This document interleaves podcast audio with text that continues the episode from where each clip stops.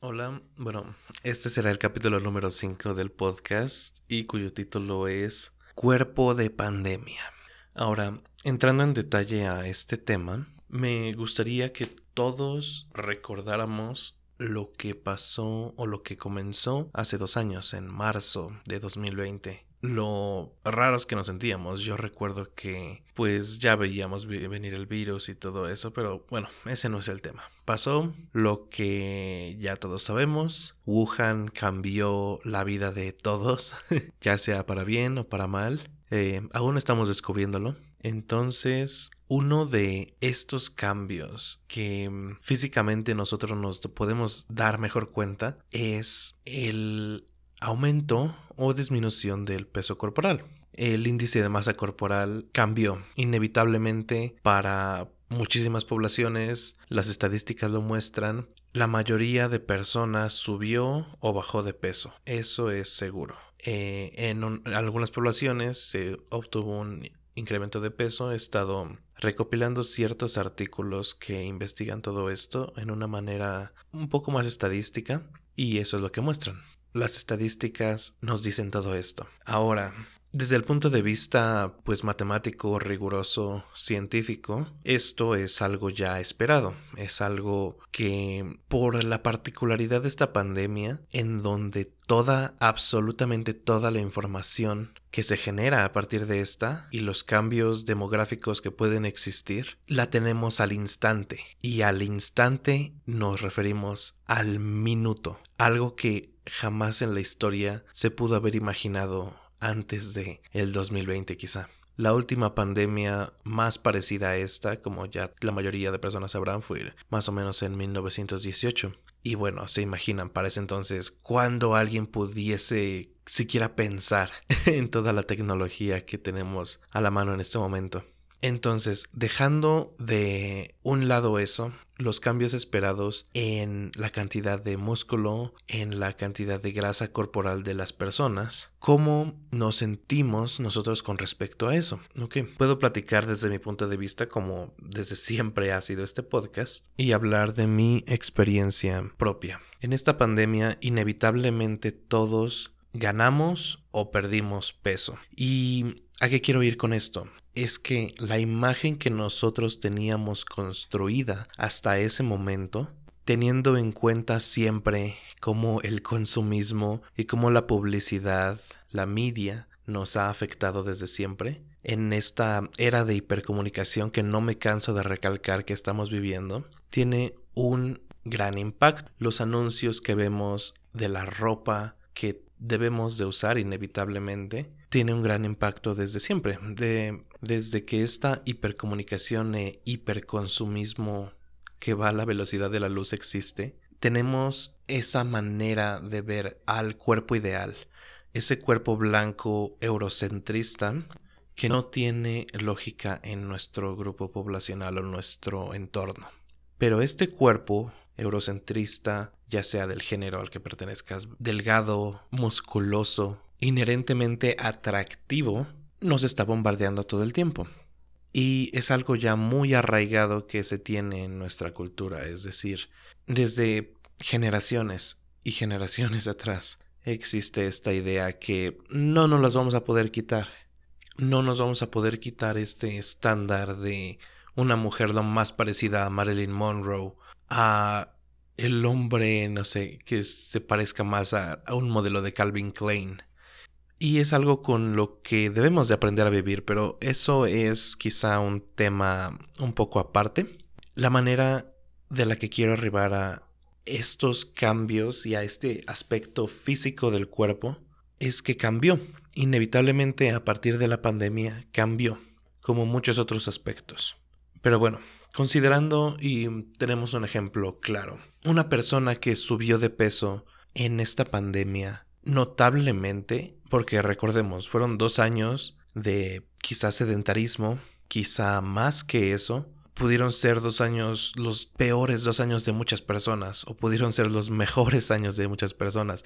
Muchos se pudieron dar el tiempo de inscribirse a un gimnasio después de que las reglas de la pandemia se fueron haciendo cada vez menores. Muchos otros me incluyo, nunca tuvimos el tiempo de, o la energía, pero no lo hicimos. E inevitablemente esto tuvo un efecto en nuestro cuerpo.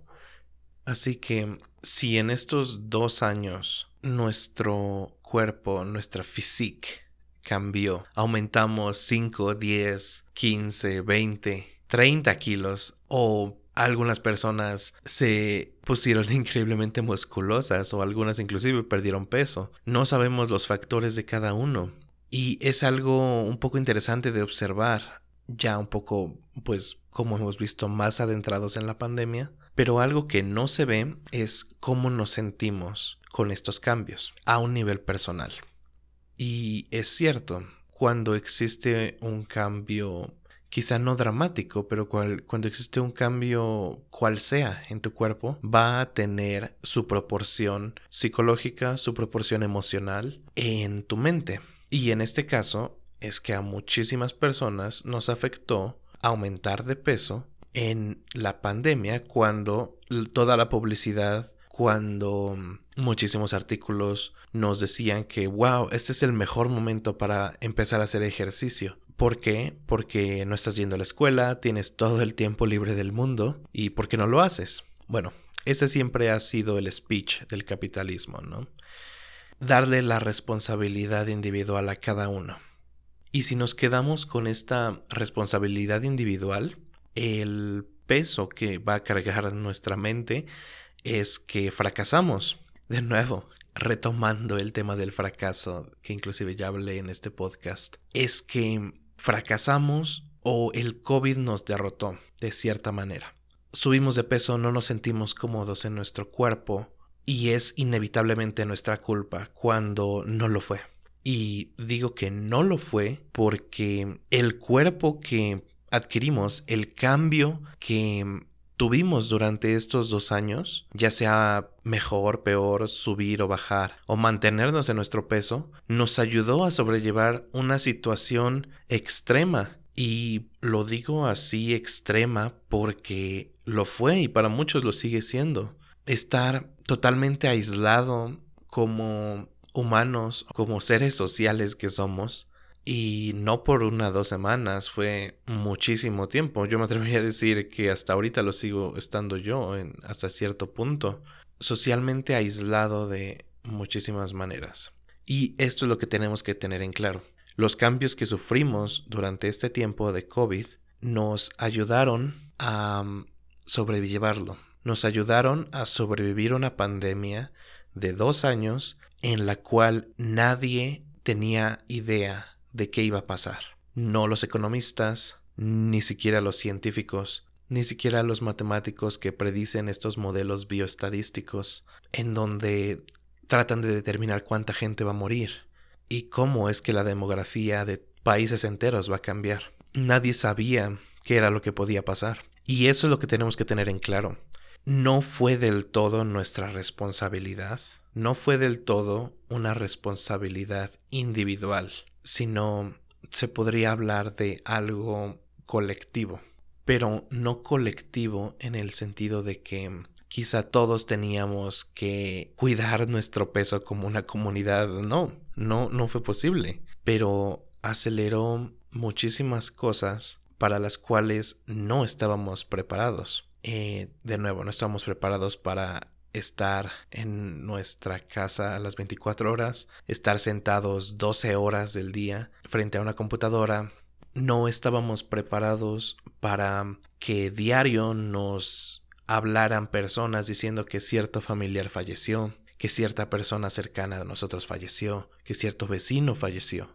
Y de nuevo, todo esto tiene una carga emocional, inevitablemente emocional, hacia ambas partes, tanto cómo es que el cambio en tu cuerpo fue afectado por la pandemia, a cómo es que la pandemia produjo este cambio en tu cuerpo y es algo de lo que casi no se habla. Bueno, en internet sí veo muchísimos memes, muchísimos TikToks sobre yo hace dos años, este, y ponen una foto de una persona súper esbelta.